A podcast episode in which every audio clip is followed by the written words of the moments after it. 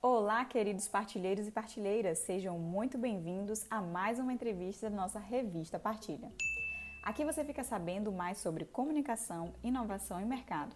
Se você ainda não nos segue no Instagram, acesse agora e busque por Revista Partilha para saber e acompanhar todo o processo criativo deste projeto. Hoje nós vamos conversar com Alexandre Moraes, publicitário e dono de uma empresa de cursos voltado para marketing e comunicação digital. Boa tarde, Alexandre. Boa tarde, Ana, tudo bom? Tudo bem. Então, muitos aqui em São Luís já te conhecem, mas eu queria pedir para você se apresentar para a gente, falar um pouquinho da sua formação, é, do que, que você faz na Next, né? Isso aí. Tá bom, claro, com certeza. Desde já te agradeço aqui o convite, tá?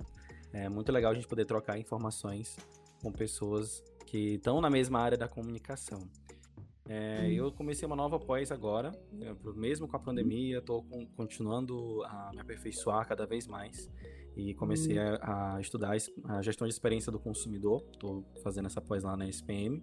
Já sou pós-graduado em comunicação e design digital, pela também pela SPM, e sou publicitário é, pela Estácio. Né? Sou certificado pela Associação Brasileira de Comércio Eletrônico também, como social media, e hoje eu tenho esse. Hoje não, né? Há três anos eu tenho esse projeto da Next que até então é a única empresa aqui em São Luís que trabalha com cursos voltados para a área de rede social, com marca digital, comunicação digital no geral, e tem trazido bons frutos e uns resultados muito legais aqui para o nosso mercado.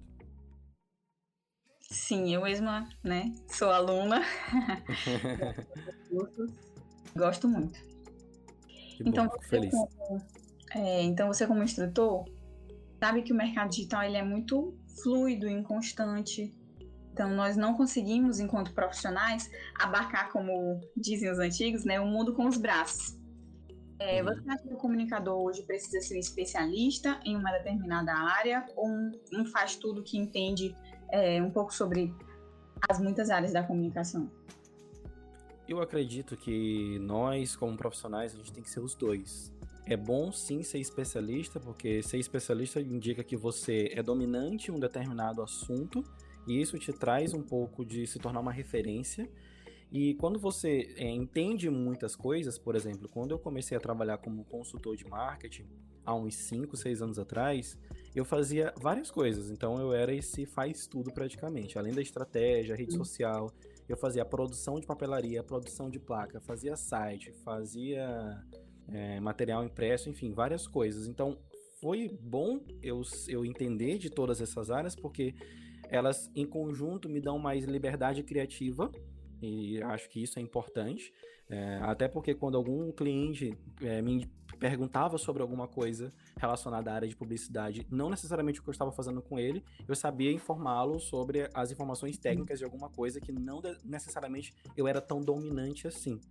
Então, uhum. saber várias coisas é muito importante. Só dar mais um exemplo.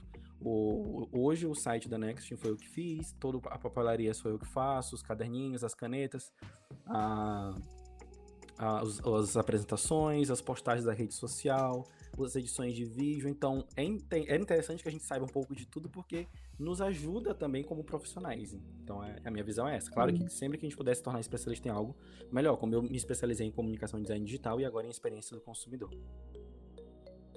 Certo, eu também sou, acredito nisso, né? Que apesar de é, ter uma formação mais focada em algo, uma especialização, é, eu preciso entender né, um pouco sobre tudo isso, porque na comunicação tudo é muito integrado, né? Sim.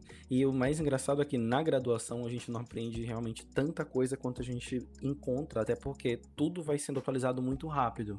Não, não uhum. estou é, diminuindo a graduação, pelo, pelo contrário, acho que todo mundo tem que, de fato, fazer graduação, né? Até porque para a gente se especializar, um título de especialista, de mestre, né, a gente tem que passar pela graduação. Mas se você for olhar hoje, talvez, para a comunicação digital, para publicidade, ou para a parte é, jornalística, você vai ver um pouco diferente em relação, talvez, o que você viu. Claro que a, a, o que você aprende sobre, formato, sobre construção de textos e tudo mais, isso é muito válido, mas tá deixando um pouco de ser para mídia tradicional e mais para mídia digital. Né? Então a gente tem que hum. Eh, notar essa evolução, acredito eu, e, e se aperfeiçoar o máximo que puder. Com certeza. Então, como que você vê o profissional é, de comunicação hoje com tantas ferramentas, né? E possibilidades de atuação? Pois é, na área de, de comunicação ela é bem abrangente. Né? A gente até te perguntei qual era, se você estava fazendo publicidade, tu falou que jornalismo, que eu fiz publicidade. A gente tem outras áreas, como marketing, rádio, TV, né, o RP, relações públicas, uhum. design, é, produção editorial, área de cinema e tudo mais. Então, assim, é muita coisa. Um, um, ponto negativo do nosso mercado local é que a gente não tem tanta possibilidade de crescer em, em outras áreas, é, uhum. é, porque não tem muita demanda, né? Então a gente acaba é, optando até por opções mais, mais convencionais e a gente tem que procurar outras coisas para se diferenciar para a gente poder concorrer nesse mercado. E assim, a internet também trouxe inúmeras novas ferramentas e a gente não encontra isso fácil em qualquer lugar. E, então fica cada vez mais, mais difícil da gente conseguir é, ter um uma, uma certa posicionamento profissional porque tudo é muito novo. É, tudo, é, tudo, tudo acontece muito rápido. Quando você menos espera, surge uma ferramenta, uma plataforma que faz uma outra coisa que você não sabia e todo mundo começou a usar e você tem que aprender. Então a gente tem que, ter esse, essa adaptabilidade de, de conseguir é, acompanhar toda a evolução que está acontecendo. É bom, é, ter todo essa, todas essas possibilidades né, de atuação, mas como eu falei, no, aqui no, no nossa, na nossa região, a gente tem poucas áreas de atuação de fato que a gente possa trabalhar bem, podemos falar assim, é, mas isso não, não inviabiliza a gente conhecer também as outras áreas. Então, é, Alexandre, quais as habilidades que você acredita que as empresas de comunicação elas buscam hoje em um profissional, né? Bom, uh, existe um, um, padrão um pouco ultrapassado do que as empresas esperam. Eu falo assim, empresas que ainda têm aquele modelo engessado é, de gerenciamento, que exige sempre horários fixos, é, atingir as metas mais loucas, trabalhar mais do que deve e tudo mais. Eu acredito que isso está mudando muito. É, algumas agências, por exemplo, eu falo assim da área de, de marketing, né, de uhum. publicidade, elas estão entendendo um pouco mais sobre essa flexibilidade do, e, a, e a forma da gente trabalhar, eu falo assim, no geral, né, a pandemia ajudou esse processo, inclusive com o home office, de da gente poder fazer certas coisas em casa, que nos dá muito mais flexibilidade. Mas eu vou te falar uma coisa que, que eu, assim, dentro das, das pesquisas que eu faço, dentro das empresas que eu já visitei, é, e o, a, uma coisa que, que tem que de fato estar tá alinhada muito é o propósito da empresa com, com a pessoa, né? É, às, às vezes as empresas elas buscam muito aquela pessoa que é que talvez assim seja perfeita por um currículo, que tem um portfólio maravilhoso, mas às vezes ela não está alinhada com o propósito da empresa, com, com a cultura da empresa, entende? E, eu, e, então, e, a gente vê isso muito nessas, nessas empresas de RH que ainda não conseguiram perceber isso acaba escolhendo um profissional que ele pode ter um bom currículo, óbvio, mas às vezes ele não, ele não consegue vestir a camisa de fato. É bem clichê isso, esse negócio de, ah, tem que vestir a camisa, tem que ser uhum. proativo. Mas isso é uma coisa que eu comecei a enxergar melhor, é a proatividade, que é você se dispor a fazer porque você gosta daquilo que você faz, porque você quer ajudar, porque você quer ver resultados. Porque, e assim, claro, a gente sabe que a gente tem que ter as nossas obrigações.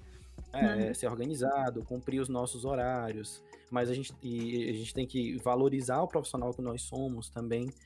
Então, é, hoje acho que as empresas elas estão vendo mais esse lado né, da pessoa que ela tem uma, ela tem uma um, um, propósito que, que é muito parecido com o da empresa e isso acaba levando mais em peso do que se ela tem um ótimo portfólio ou uma ótima graduação, uma melhor universidade do país. E isso é muito legal ver, porque eu acho que isso, isso se reflete muito mais na prestação de serviço da empresa. Mas assim, em resumo, seria, além disso, né, é realmente entrar de cabeça, é, é se alinhar mais a todos os projetos, é, tem que ter organização, tem que ter, é, é saber se portar dentro da empresa, é, saber os limites do que a gente pode fazer ou não. É, a parte quando, uhum. quando eu uhum. falo se valorizar é também não aceitar todas as condições propostas, porque tem empresas que, que, que uhum. enfim, elas ultrapassam o que o vestir a empresa, né? E é até um, um texto que eu estava escrevendo outro dia falando do, do funcionário que virou colaborador. Eles enfeitaram esse termo justamente para que as pessoas, os colaboradores, eles consigam ter uma percepção de que eles fazem de fato parte da família da empresa, quando na verdade é mais para você é, trabalhar mais e achando que aquilo é uma obrigação sua. Então hum. a gente tem que se valorizar como profissional também.